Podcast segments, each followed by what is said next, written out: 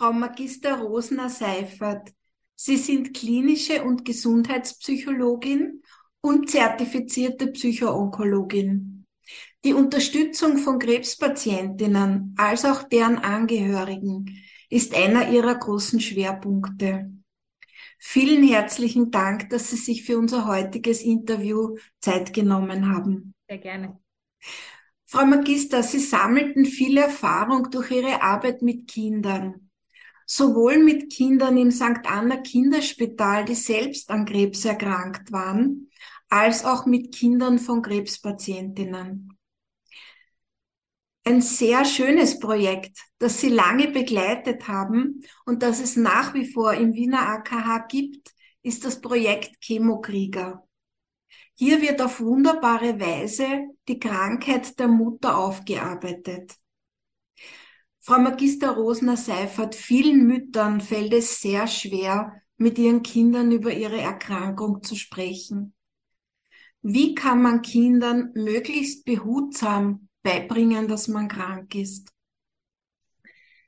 Nun, grundsätzlich gilt natürlich, es ganz individuell zu gestalten. Ja, in der Psychologie ist es ganz wichtig, nie pauschal eine Antwort zu geben in dieses Schubladisierende ähm, zu gehen, wo man sagt, das ist immer so und egal wie alt das Kind und egal wie die Familienstruktur. Nein, da muss man wirklich immer schauen, wie man so oft lapidar sagt, jemanden abholen, wo er steht. Das heißt, je nachdem, wie alt das Kind ist, wie die Familienstruktur ist, wo das Kind auch gerade steht, Schulbeginn oder was auch immer.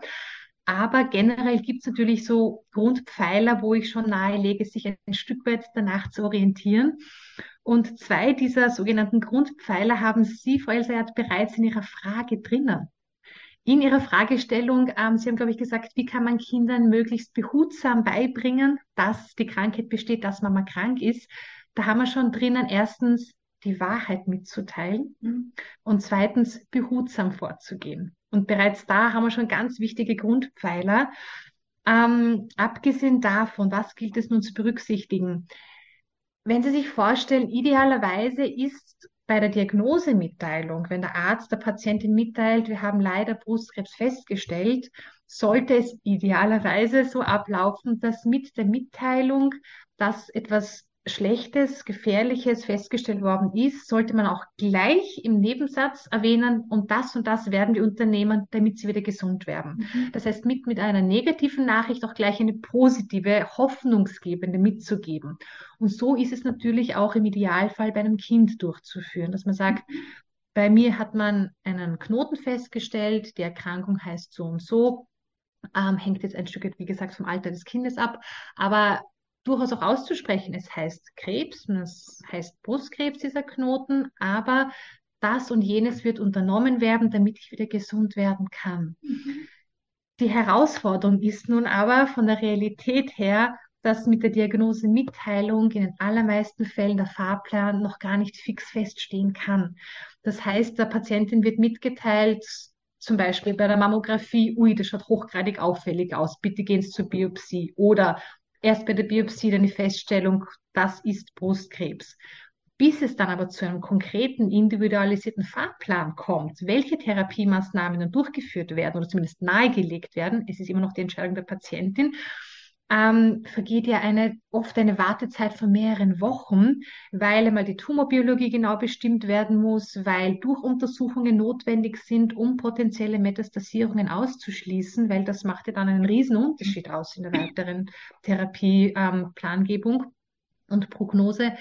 Ähm, und das ist jetzt diese Krux. Wie geht man um mit dieser Wartezeit auch? Das hängt jetzt meiner Erfahrung nach wirklich vom Alter der Kinder ab ältere Kinder bekommen sehr viel mehr mit als kleinere. Verstehen Sie mich nicht falsch, auch kleine Kinder haben ganz feine Sensoren und wenn irgendwas nur im Busch ist, die merken das. Aber ältere Kinder, es beginnt einmal damit, können lesen. Sprich, wenn irgendein Befund rumliegt, ist es schon was anderes, ob das ein Zwölfjähriger sieht oder ein sechsjähriges Kind, das gerade die ersten Buchstaben lernt. Wenn ein Gespräch mit angehört wird mit der Oma, ein kleines Kind kriegt vielleicht mit, okay, die Mama ist irgendwie traurig, sie telefoniert öfter mit der Oma, macht dann die Tür zu, wenn sie telefoniert, aber sie versteht Worte wie vielleicht Chemotherapie, vielleicht Operation noch nicht so, wie wenn das ein 13-Jähriger mithört. Mhm. Das heißt, hierbei ist meine Empfehlung, aber es hängt, wie gesagt, individuell immer von jeder Familie unterschiedlich ab, dass man auf sein Bauchgefühl als Mama vertraut und sagt, ich kenne mein Kind, ich traue dem das oder das jetzt zu oder nicht zu. Grundsätzlich aber tendenziell so, dass man Jugendlichen das durchaus schon vorher zutraut, dass man sagt, da hat er was festgestellt, wir müssen jetzt auf den Fahrplan noch warten. Es ist belastend auch für mich. Bitte, wenn du Fragen hast, red mit mir drüber. Ich kann dir leider noch nicht alle Antworten geben, aber das sozusagen ist gerade im Laufen. Mhm. Es wird eine Lösung geben, aber noch kennen wir die Details nicht dazu. Mhm. Bei einem kleineren Kind tendiere ich tendenziell schon eher dazu zu sagen, zuzuwarten, bis man den konkreten Fahrplan hat. Allein auch deswegen, weil eine Schocksituation für jede Patientin, und das wurde auch schon in anderen Interviews auf ihrer Website beschrieben, habe ich gesehen, immer zu einem konkreten, ganz klaren, kompletten Schock führt. Wirklich der mhm. Boden unter den Füßen weggezogen wird. Das heißt, die betroffene Frau muss einmal selber sich sammeln und selber mal sagen, wie ordne ich das jetzt in meine Lebensbibliothek ein und wie stehe ich dazu und was bedeutet das für mich? Das heißt, es sind tausende Fragen und Emotionen in der Frau selber und in so einem komplett unruhigen Sturmzustand innerlich, es ein kleines Kind heranzutragen, löst den nächsten Sturm aus. Und man kann auch nicht Rede und Antwort stehen, wenn dann die Fragen kommen. Das mhm. heißt, es gilt auch mal für die Frau selber, sich zu sammeln, ein Stück weit vielleicht auf Rückzug zu gehen oder, was ich ganz oft erlebe, gerade bei kleineren Kindern, dass Frauen sagen, ich möchte hier noch in so einer Blase weiterleben, zumindest noch zwei, drei Wochen, wo ich so tue, als wäre nichts, wo eine neutrale Zone ist, die nicht mit der Krankheit zu tun hat, wo ich mein Kind in den Kindergarten bringe, wo alles so weiterläuft wie bisher, auch wenn innerlich ein riesen Knödel da ist, der mich runterzieht und ich vielleicht schlechter schlafe, aber es tut gut, für kurz nicht dran zu denken und alles wie gehabt weiterzuleben. Und das ergibt sich dann manchmal ganz stimmig, dass man sagt, während dieser Wartezeit bleibe ich noch ein Stück weit in dieser Blase. Und dann, wenn ich den Fahrplan habe, habe ich mich auch selber ein bisschen mhm. gesammelt. Mhm. Und ich erlebe auch, dass je konkreter der Fahrplan ist, desto eher kann es auch zu einer Beruhigung kommen, weil dann weiß die mhm. Frau auch schon, was bedeutet das jetzt für mein Leben, wie sieht sozusagen der Stundenplan aus, Chemo oder Operation oder wie auch immer. Und dann mit dieser Information an das Kind dann heranzutreten und zu sagen, gut, das und das hat man festgestellt und das und das wird man aber unternehmen, damit eben die Mama wieder gesund werden kann. Mhm. Ja. Mhm. Und hier gilt es eben immer offen zu sein, ehrlich zu sein, keine Bagatellisierungen und auch wirklich dem Kind auch die Wahrheit zumuten. Also auch Wörter aussprechen wie krank sein oder mhm. dass die Mama dann traurig ist oder dergleichen. Mhm. Und mhm. ich verstehe, dass die Mütter natürlich, das liegt einfach in der Natur der Dinge, man will sein Kind schonen. Man will sie in Watte einpacken und beschützen vor jedem Unheil der Welt, jede Belastung so gut es geht fernhalten. Ist ja auch schön und letztendlich ein gesunder Wunsch der Mutter oder des Vaters natürlich. Das bezieht sich jetzt nicht nur auf Mütter, die krank sind, sondern auch auf Väter, die krank sein können. Aber ich habe hier viele Beispiele erlebt, wo durch eine liebgemeinte Schonung es erst recht zu einer Traumatisierung gekommen ist. Mhm. mhm. Also ein ganz kurzes Fallbeispiel meinerseits, das ich erlebt habe schon vor mehreren Jahren, wo ein Kind im Voll Vorschulalter, sie war ungefähr fünf, zu mir gekommen ist, weil die Mutter erlebt hat, sie ähm, hat Operation gehabt und war unter laufender Chemotherapie, wollte aber das Kind schonen und hat nur gesagt, die Mama ist krank, aber es muss nicht viel darüber geredet werden, es ist nicht wichtig, Mama bekommt eine Medizin, ähm, Mama trägt halt jetzt eine Perücke, aber es wird schon alles wieder gut werden, aber so richtig dem Kind vermittelt, wir reden nicht darüber, weil es ist ja keine große Sache. Und es war lieb gemeint, aber das Kind hat dann plötzlich begonnen, Verhaltensauffälligkeiten zu mhm. zeigen. Und wenn ein Kind beginnt, in der Entwicklung Schritte zurückzugehen, man spricht von Regradierung, ist es immer ein Zeichen für eine Überforderung des Kindes. Und mhm. dieses fünfjährige Mädchen hat plötzlich begonnen, wieder Bett zu nässen und nicht mehr alleine ins dunkle Zimmer reingehen zu wollen und dergleichen Dinge, die altersentsprechend sind mit drei, vier Jahren, aber mit fünf Jahren eigentlich nicht mehr so großes Thema sein sollten. Und da hat sie eben gesehen, okay, das stimmt was nicht. Und dann kam das Kind zu mir und das Kind hat bereits in der ersten Stunde zu mir gesagt, ich weiß, dass ich schuld bin, dass die Mama krank ist. Mhm. Und natürlich habe ich nachgefragt, wie kommt sie denn darauf? Und wie gesagt, das Kind war in den Herbstmonaten bei mir und hat mir dann von einem Beispiel erzählt, das war noch vor den Sommerferien. wo sie irgendetwas kaputt gemacht hat, irgendwas war da und die Mutter hat sich halt sehr geärgert und dann geschrien und hat sich die Haare gerauft und hat gesagt, Kind, du machst mich krank. Mhm. Und das lag Monate zurück. Ja. Und das Kind hat in seiner kindlichen Logik diese Lücken, die nicht beantwortet worden sind von den mhm. Eltern, wenn sie mhm. gefragt hat, alles wurde unter den Tisch gekehrt. Nein, darüber müssen wir nicht reden, das ist nicht wichtig. Hat es für sich dann die Erklärung gefunden, ich bin schuld. Deswegen redet niemand mit mir, weil ich ja schuld bin. Und ich habe die Mama krank gemacht, weil sie hatte damals gesagt, ich mache sie krank und hat sich die Haare gerauft und jetzt gehen ihr die Haare aus. Das heißt, als Erwachsener sagt man natürlich, wie kommst du darauf? Aber aus kindlicher Sicht, ja. wieso denn nicht? Ja, das heißt, ja. liebgemeinte Schonung hat erst recht zur Traumatisierung geführt. Und hätte man dem Kind von Anfang an gesagt, das und das ist passiert, niemand ist schuld, die Chemotherapie führt zum Haarverlust und nicht die Erkrankung oder sonst ja. jemand anderer, dann wäre das gar nicht passiert. Mhm. Das war jetzt ein, ein großartiges Beispiel. Vielen herzlichen Dank, weil man wirklich oft Dinge sagt, wo man sich eigentlich gar nichts denkt dabei und ja. ein anderer, besonders ein Kind, äh, mhm. das verinnerlicht und dann äh, ja. in, in, in wirklich Katastrophenfällen dann solche Dinge passieren. Ja. Das genau. vielen Dank für dieses Beispiel. Frau mhm. Magister, können Sie vielleicht mhm. den Müttern auch Tipps geben, wie sie ihren Kindern die Chemotherapie am besten erklären? Nun, grundsätzlich gibt es hier auch ganz viel, ganz tolle Literatur hängt natürlich jetzt auch vom Alter ab. Ähm, vorweg, ähm, was heutzutage zunehmend ein Problem ist, gerade bei Jugendlichen, ist das Internet. Mhm. Denn man versucht vielleicht die betroffene Person zu schonen als Jugendliche, hat das Gefühl, naja, bevor ich jetzt der Mama Fragen stelle, die vielleicht so nahe gehen wie, ja, wirst du gesund? Wirst du sterben? Weil von meiner Schulkollegin der Opa ist ein Krebs gestorben, aber man traut sich da nicht, die Mama zu fragen, wirst du daran sterben? Und dann setzt man sich ans Internet. Man, kennen wir auch als Erwachsene, ja? So manche Dinge werden auch schnell bei Google oder wo auch immer eingetippt. Ich weiß nicht, Frau Elsayat, ob Sie mal versucht haben, in letzter Zeit das Wort Brustkrebs zu googeln, wie viele Einträge dann kommen. 13 Millionen Einträge sind das.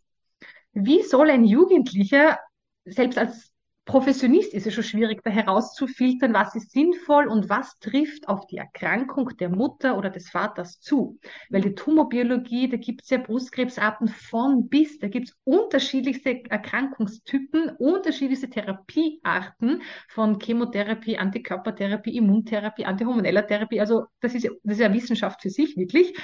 Und hierbei wirklich den Jugendlichen zu sagen, bitte nicht googeln. Mhm. Nicht, weil da sonst was Schlimmes steht, was dir Angst macht und wir wollen das aber verheimlichen vor dir, sondern weil es einfach so viele Arten gibt und die Forschung so viel weiter ist als die Sachen, die im Internet nach wie vor noch stehen. Ja, das heißt hier zum Beispiel Broschüren bei der Krebshilfe zu bestellen, ist ja. eine Möglichkeit. Ja, da gibt es ganz, ganz tolle Broschüren, sowohl für Erwachsene als auch diese ganz tolle Mama hat Krebsbroschüre. Ja die sowohl für frühes Erkrankungsstadium als auch für fortgeschrittene Erkrankung besteht, wo ganz konkret Fragen stehen, die von Kindern gestellt werden mhm. und dann Antwortmöglichkeiten für die Eltern mhm. drinnen stehen. Also wirklich ganz tolle Sachen. Mhm. Ähm, dann gibt es auch ähm, Kinderliteratur. Ähm, ich habe hier ein paar Sachen äh, vorbereitet, ob das jetzt ist, manchmal ist Mama müde, mhm. ja, ist eine Option. Ähm, aber da braucht man wirklich nur zu einer Buchhandlung gehen und sich erkundigen. Was ich auch sehr toll finde, ist dieses Tausche Gummibärchen gegen Drachenmedizin, mhm. ähm, weil hier, abgesehen von einer kurzen Geschichte, auch wirklich erklärt wird, dass es so Bausteine gibt, die sozusagen den Körperzellen entsprechen. Mhm. Und dann gibt es leider aber auch kaputte Bausteine, eben die Krebszellen. Und dass die Chemotherapie versucht, nur diese kaputten zu zerstören, aber leider unabsichtlich auch die guten dabei erwischt. Und hierbei gilt es eben den Kindern zu erklären, dass die Chemotherapie die Nebenwirkungen macht und nicht die Erkrankung. Ja. Weil das ist ja oft auch für die Patientinnen selber so schwer zu begreifen. Wir kennen von klein auf das Prinzip, wenn ich Bauchweh habe, trinke ich einen Magentee und nachher geht's mir besser. Wenn ich Halsweh habe, bekommt das Kind Halswehzuckern und dann ist der Schmerz weg. Und bei der Chemotherapie ist es aber genau umgekehrt. Die Mama geht einigermaßen fit und fröhlich ins Krankenhaus, kommt nach Hause und plötzlich ist sie schlapp oder es ist ihr schlecht oder sie kann nichts essen Und sobald es wieder besser geht, geht sie wieder zur Therapie und dann geht sie wieder schlechter. Also das ist für alle Beteiligten ganz schwierig zu begreifen. Und hier, wie gesagt, den Kindern mitgeben, es ist die Therapie und nicht die Erkrankung. Ja, ja was sozusagen sichtbar wird. Und zweitens ähm, eben zu erklären, warum das sozusagen auftritt, dass eben die Zellen von der Schleimhaut, vom Magen-Darm oder von den Haaren angegriffen werden, aber der Körper erholt sich wieder, das wird alles wieder normal, die Haare kommen wieder. Aber ganz wichtig ist, dass man es den Kindern im Vorhinein erklärt. Und mhm. das ist eigentlich dieser Grundpfeiler, der immer, immer, immer zutrifft. Egal wie alt die Kinder sind, egal wie das Familiensystem ist, bitte im Vorfeld erklären und nicht erst dann, wenn es passiert ist. Schon. Mhm. Ja, weil dann wissen die Kinder, ich kann mich darauf verlassen. Sie können sich nicht vorstellen, was, die gehen die Haare aus, was, wir gehen jetzt Perücke kaufen, das kann ich mir nicht vorstellen. Und dann erleben sie aber, dass ungefähr zwei, drei Wochen nach der ersten Infusion tatsächlich die Haare ausgehen. Mhm. Und dann weiß das Kind, stimmt, die Mama hat das hier gesagt. Ja. Und das ist dann wieder eine Bestätigung, die Mama verheimlicht mir nichts und es entspricht der Wahrheit. Ja, mhm. und das ist eben das Um und Auf, dieses Vertrauen, ja, wirklich zu schüren und zu sagen, okay, das tritt leider ein, aber geht wieder weg. Und hier kann durchaus helfen, den Kindern nicht Verantwortung, niemals Verantwortung zuzuschieben, aber eine sinnvolle Aufgabe, wo man sagt, es hilft mir, wenn du mir zum Beispiel ein Lieblingskuscheltier mitgibst, während ich zur Chemotherapieinfusion gebe. Das ist so der Glücksbringer. Oder mir ein Bild malst. Oder, keine Ahnung, mir eine Geschichte voll ist, wenn das Kind schon größer ist, weil die Mama ist müde und schlapp. Oder du kuschelst dich zu mir, und wir hören uns zusammen eine Hörspiel-CD an, wo das Kind erlebt, ich kann auch was beitragen damit es der Mama ein bisschen besser geht. Wie gesagt, es geht nicht um Verantwortung, ja, aber Kinder sind alle Menschen sind Wesen, die wollen etwas Sinnvolles tun. Ja, so wie Kinder halt von klein auf schon beim Wäscheaufhänger mithelfen wollen. Ja, wenn sie größer sind, leider nicht mehr. Ja, aber sie wollen gerne etwas Sinnvolles beitragen. Sie wollen für etwas gut sein sozusagen. Und mhm. da kann man durchaus die Kinder mit einbinden im positivsten, unterstützendsten Sinne. Mhm. Ähm, ja, da gibt es verschiedenste Möglichkeiten, was ich hier erlebt habe, was Kinder entzückende Dinge machen. Ja, ähm, ganz wichtig ist auch die Info, abgesehen von dem Vorhinein erklären, einen Zeitüberblick schaffen. Ja, wo man sagt, es gibt einen Anfang und ein Ende. Jetzt natürlich im, im adjuvanten Setting, nicht ja. im palliativen Setting natürlich. Hängt natürlich jetzt auch vom Alter des Kindes ab, aber wo man zum Beispiel einen Kalender aufhängt, einen Wandkalender oder so einen Tischkalender aufstellt und hier wirklich eintragt, voraussichtlich, natürlich kann sich manchmal eine Therapie verschieben, aber grundsätzlich ist es an dem Tag, wo ein Pickel ist oder wie auch immer der Tag, wo die Mama ins Krankenhaus geht, Danach sind immer ein paar spezielle Tage, wo das Kind vielleicht auch, wenn die Ressourcen bestehen, gefragt werden kann, wie ist es denn, wenn die Mama krank ist, wo sie sehr müde ist und Ruhe braucht? Was wäre dir am liebsten? Würdest du gerne bei Oma und Opa schlafen oder einen Spielnachmittag mit deinem besten Freund haben, wo man das Kind auch so ein bisschen mit einbindet, vorausgesetzt natürlich, wenn die Ressourcen bestehen. Das muss man vorher abklären natürlich. Ja. Und dann noch zu zeigen, zum Beispiel, wenn im Jänner die Chemotherapie startet, zu sagen, naja, schau, dann kommt das Frühjahr, dann kommt Ostern, dann ist der Frühling da und bevor die Sommerferien beginnen, ist die Therapie wieder vorbei. Mhm. Ja, dann hat das Kind so ein bisschen wie aus der Vogelperspektive so den Überblick. Hängt, wie gesagt, natürlich vom Alter ab. Ein dreijähriges Kind kann damit nicht so viel anfangen wie ein achtjähriges Kind. Aber grundsätzlich, dann kannst du zumindest nachblättern und schauen, schauen, ah, da ist wieder dieses Pickel, wo wieder dieser Tag ist und dann ist wieder Wochenende bei Oma und Opa. Und dann entsteht ein Rhythmus okay. und Kinder sind unglaublich anpassungsfähig, weil sie im Moment leben und sagen, das ist dann halt jetzt so. Sie hinterfragen es nicht, wo, warum ist das so oder warum muss das jetzt mich betreffen? Dieses Hadern ist eine eher negative Eigenschaft von Erwachsenen. Mhm. Ja, vor allem dieses philosophische Fragen, warum jetzt ich oder werde ich das längerfristig schaffen? Was kommt dann danach? Das sind die Gedanken der Eltern, ja, aber nicht ja. des kleinen Kindes. Ja lebt mhm. im Hier und Jetzt und das ist dann einfach so. Ja. Ja. Und deswegen auch mein Rat ganz allgemein, hier wirklich, was möglich ist, an Normalität weiterzuleben. Ja. Auch wenn es ist, Regeln, die das Kind nicht mag.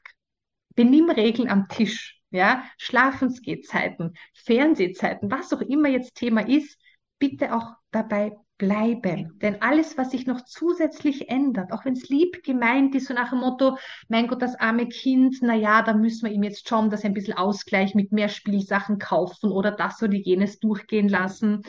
Nein, was möglich ist, bitte an Alltagsritualen, die eine Geborgenheit und Sicherheit für das Kind darstellen, auch weiterleben, so gut es halt geht natürlich. Ja. ja, genau. Ja, das waren sehr, sehr wertvolle Informationen von Ihnen, Frau Magister. Welche Belastung erleben eigentlich Partner? Und wie können die erkrankten Patienten, äh, wie können sie die Patienten am besten unterstützen? Mhm gut, dass Sie das Thema ansprechen, weil das wird oft ein bisschen unbeabsichtigt unter den Tisch gekehrt, weil sobald eine Diagnose feststellt, natürlich alle Scheinwerfer, der Fokus von der gesamten Familie auf die betroffene Person gelegt werden und dann auch auf die Kinder. Ja. Ähm, Thema ist bei eigentlich allen Partnern, mit denen ich bisher gearbeitet habe, Hilflosigkeit. Eine unglaubliche Hilflosigkeit. Man sitzt daneben bei der Diagnosemitteilung, ähm, wenn überhaupt, oder erfährt es dann anders, wo man sich denkt, um Gottes Willen, einerseits ein Druck, jetzt muss ich stark sein, ich muss jetzt funktionieren, alle verlassen sich darauf, ich darf jetzt nicht zusammenbrechen, ich bin jetzt der Fels in der Brandung. Und gleichzeitig diese unglaubliche Hilflosigkeit, wie kann ich jetzt meiner Partnerin bestmöglich zur Seite stehen? Was ist zu viel und was ist zu wenig? Mhm. Weil zu viel kann auch sein, dass man jetzt alles der Partnerin hinterher trägt und sie darf gar nichts mehr selber machen, wo ich dann oft rückgemeldet bekomme von den Patientinnen, jetzt fühle ich mich noch kränker, als ich bin, mhm. weil er traut mir nicht einmal zu, dass ich wenn es mir eigentlich eh gut geht, dass ich dann mich mit meiner besten Freundin treffe auf einen Spaziergang oder mal irgendwas koche, weil vielleicht will die Patientin das ja. Und er gut gemeint sagt, nein, nein, nein, lass das, lass das, ich mache das für dich. Das andere Extrem ist wiederum, wenn ich von Partnern höre, ich traue mich nicht, meine, Patient, äh, meine Patientin, da ist der Freud schon drinnen, es sieht die Frau als Patientin. Ja. Ich darf sie nicht berühren, weil sie hat oft irgendwelche Gelenkschmerzen nach der Neulasterspritze von der Chemotherapie. Ich habe Angst, ihr weh zu tun oder nach der Operation. Ähm, sie wird schon auf mich zukommen von der Partnerin höre ich dann oft, mein Mann muss mich abstoßend finden, jetzt wo ich keine Haare mehr habe, er berührt mich ja nicht mehr. Das heißt, es entstehen unglaubliche Missverständnisse, ja. es wird ein Keil zwischen den beiden getrieben, wobei eigentlich beide zueinander wollen und es nur aus einer liebgemeinten Rücksichtnahme passiert ist. Mhm. Ja, das heißt hier ganz klar offene Kommunikation. Ja. Also das könnte man eigentlich als Titel nehmen, egal ob es mit den Kindern ja. ist oder bei den Partnern, offen ansprechen. Mhm. Ich versuche die Patientinnen darin zu bestärken, natürlich, wenn sie bei mir in Behandlung sind, sagen Sie, was Ihnen gut tut. Sagen Sie, was Ihnen nicht gut tut. Je konkreter Sie sagen, desto mehr helfen Sie den anderen Menschen, ob es jetzt der Partner ist oder die Mama ist oder die beste Freundin ist. Indem man sagt, was man braucht, gibt man dem anderen ein Werkzeug in die Hand und dann weiß der andere, was zu tun ist. Mhm. Umgekehrt probiere ich halt, wenn die Partnerin nicht bei mir in Behandlung ist, sondern nur der Partner, ähm, ihm dann zu sagen, ja, fragen Sie Ihre Frau. Und zwar jeden Tag aufs Neue, weil das ändert sich von Tag zu Tag. Und oft weiß die Patientin ja selber nicht, so geht es ihr heute. Vielleicht tut ihr heute das eine gut und morgen aber gar nicht mehr. Ja, weil es so schwer planbar ist, wie es ja. einem körperlich als auch psychisch geht. Es ist ja wirklich ein Wellengang der Gefühle und auch körperlich, je nachdem, wie die Nebenwirkungen sind. Ja. Mhm. Das heißt, wirklich zu sagen, was tut dir heute gut? Das kann sein von, tu mal so, als hätte ich gar nichts, bis hin zu, wow, und ich habe solche Ängste, nimm mich in den Arm und ich will mich ausweinen dürfen. Es kann sein, irgendwelche Dinge von der Vergangenheit zu besprechen oder gar nicht reden, einfach nur stillschweigend Hand in Hand im Wald spazieren zu gehen. Es kann von bis sein, ja. Aber je konkreter man fragt, je konkreter die Antwort, desto besser. Und wenn von der Patientin kommt, du, ich weiß es selber nicht, dann einfach ein Stück weit zurückziehen und sagen, du, ich bin da, ich warte drauf, dass du mir sagst, was es ist und dann freue ich mich, wenn ich irgendwas beitragen kann, ja. Mhm. Aber wirklich offen ansprechen, bevor eben Missverständnisse entstehen. Ja. ja, ja. Und grundsätzlich ist auch natürlich ganz wichtig, dass die Partner nicht aufhören, auch auf sich selber aufzupassen. Mhm. Da geht es nicht auf, was steht mir zu oder Selbstfindung, überhaupt nicht. Es geht um sinnvoll helfen.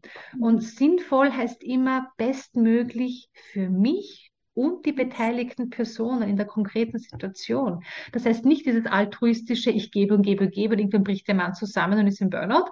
Oder dieses, nein, ich muss aber auch auf mich aufpassen, ganz alleine nur das, sondern für alle Beteiligten. Und für die Patienten ist ja auch wichtig, dass es dem Mann gut geht. damit er als Papa für die Kinder da sein kann zum Beispiel und dann die Mutter ein bisschen außen vor sein darf in manchen Momenten. Ja. Das heißt, wenn der Mann zum Beispiel sagt, bisher war meine Ressource immer einmal die Woche laufen zu gehen, so gut es geht, das auch weiterhin zu Mhm. führen. Vielleicht muss man ein paar Abstriche machen, übergangshalber, aber trotzdem aufzupassen, er muss auch irgendwo Kraft tanken. Ja. Ja. Und auch wenn ein Druck ist, ich muss jetzt der Starke sein, aber zur Stärke gehört doch dazu, auf Schwachstellen hinzuachten und hinzuspüren und zu sagen, okay, Achtung, da geht schon ein Alarmsignal los. Vielleicht tut es doch auch gut, mal zusätzliche Hilfe in Anspruch zu nehmen. Ist kein Zeichen von Schwäche. Im Gegenteil, ist ein Zeichen von Stärke. Ja. Ja.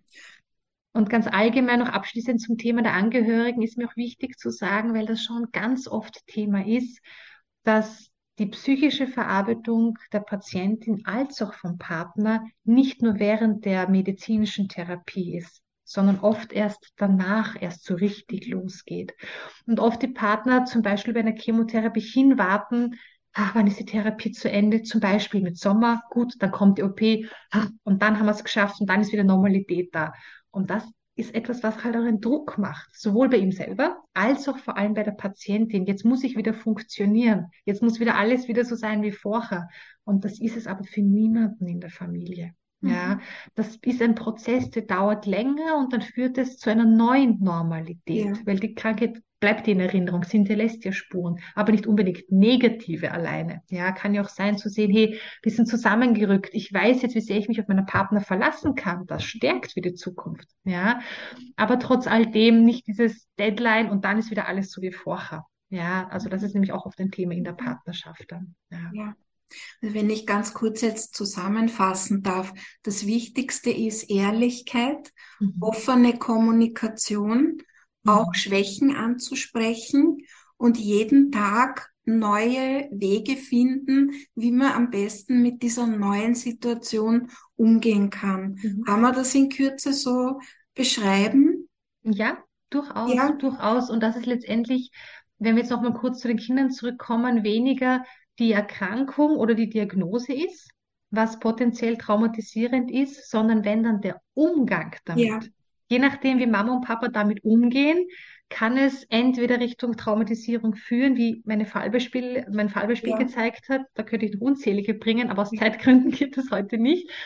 Aber es kann auch wirklich zu einer Stärkung führen, auch bei Kindern. Ja, dass man sagt, das, was bedeutet Krankheit für dich? Und für das Kind ist es dann, wenn es zurückschaut in Erinnerung, Krankheit hat für mich bedeutet, es war mühsam, es war Mhm. anders als sonst, Mhm. aber die Freundinnen von der Mama waren öfter da, die Oma war öfter da, die Familie ist näher zusammengerückt.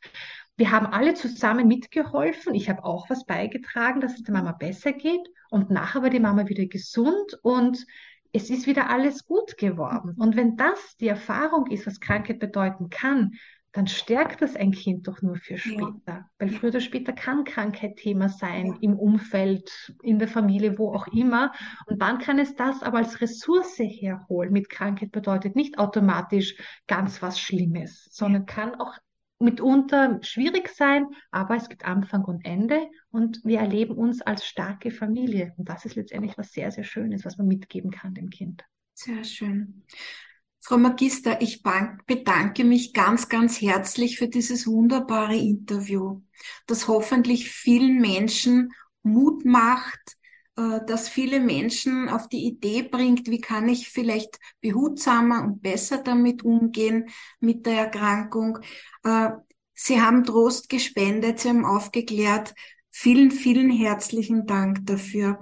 Ich hoffe, wir hören uns noch einmal oder sprechen noch einmal. Es gibt so viele Themen, die man noch äh, vielleicht öffentlicher machen kann. Sehr gerne. Sehr, sehr Vielen gerne. Dank, Frau Magister. Mhm. Ich wünsche Ihnen noch einen schönen Tag. Alles Gute.